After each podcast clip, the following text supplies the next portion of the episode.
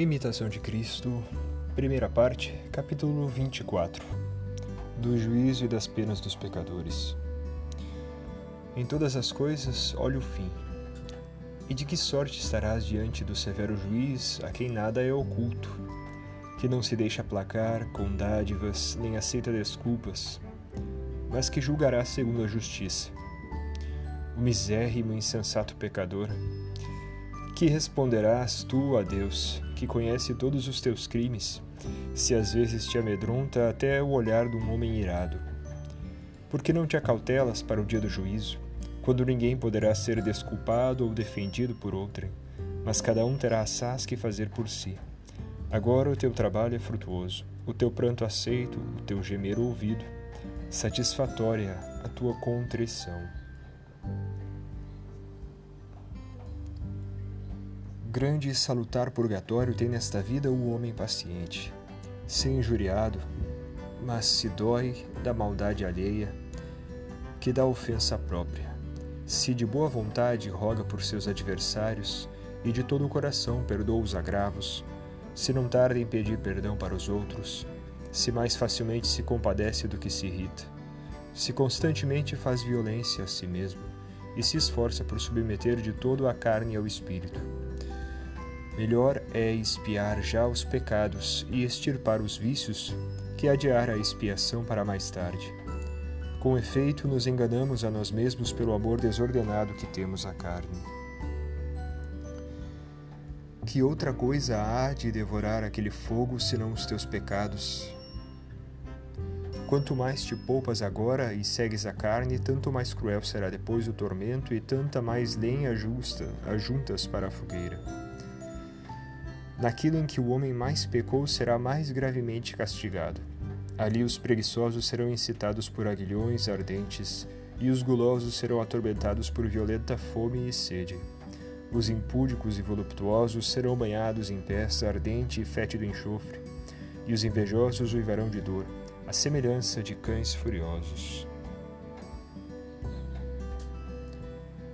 Não há vício que não tenha o seu tormento especial.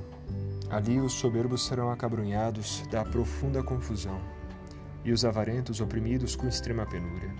Ali será mais cruel uma hora de suplício do que cem anos aqui da mais rigorosa penitência. Ali não há descanso nem consolação para os condenados, enquanto aqui às vezes cessa o trabalho e nos consolam os amigos.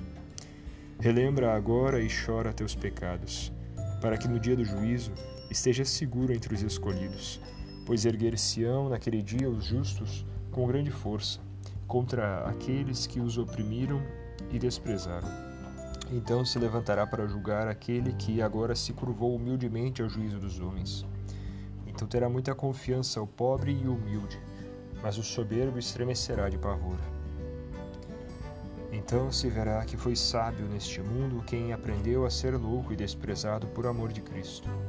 Então dará prazer toda a tribulação sofrida com paciência, e a iniquidade não abrirá sua boca. Então se alegrarão todos os piedosos e se entristecerão todos os ímpios. Então mais exultará a carne mortificada que se fora sempre nutrida em delícias. Então brilhará o hábito grosseiro e o desbotarão as vestimentas preciosas. Então será mais terá mais apreço o pobre tuguro que o dourado palácio mais valerá a paciente constância que todo o poderio do mundo, mais será engrandecida a singela obediência que toda a sagacidade do século.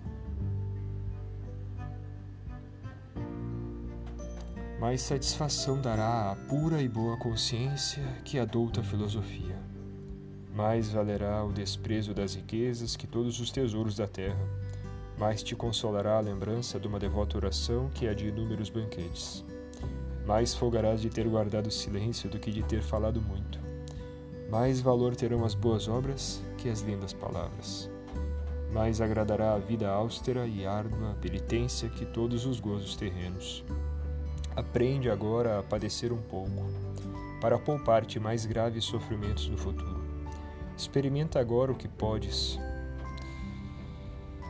sofrer mais tarde se não podes agora sofrer tão pouca coisa, como suportará os eternos suplícios? Se tanto te repugna o menor incômodo, que te fará então o inferno? Certo é que não podes fruir dois gozos, deleitar-se neste mundo e depois reinar com Cristo. Se até hoje tivesses vivido sempre em honras e delícias, que te aproveitaria isso se tivesses que morrer nesse instante? Logo, tudo é vaidade, exceto amar a Deus e só a Ele servir. Pois quem ama a Deus de todo o coração não teme nem a morte, nem o castigo, nem o juízo, nem o inferno, porque o perfeito amor dá seguro acesso a Deus. Mas quem ainda se delicia no pecado, não é de estranhar que tema a morte e o juízo. Todavia, é bom que, se do mal não te aparta o amor, te refreie ao menos o temor do inferno. Aquele, porém, que despreza o temor de Deus, não poderá por muito tempo perseverar no bem, e depressa cairá nos laços do demônio.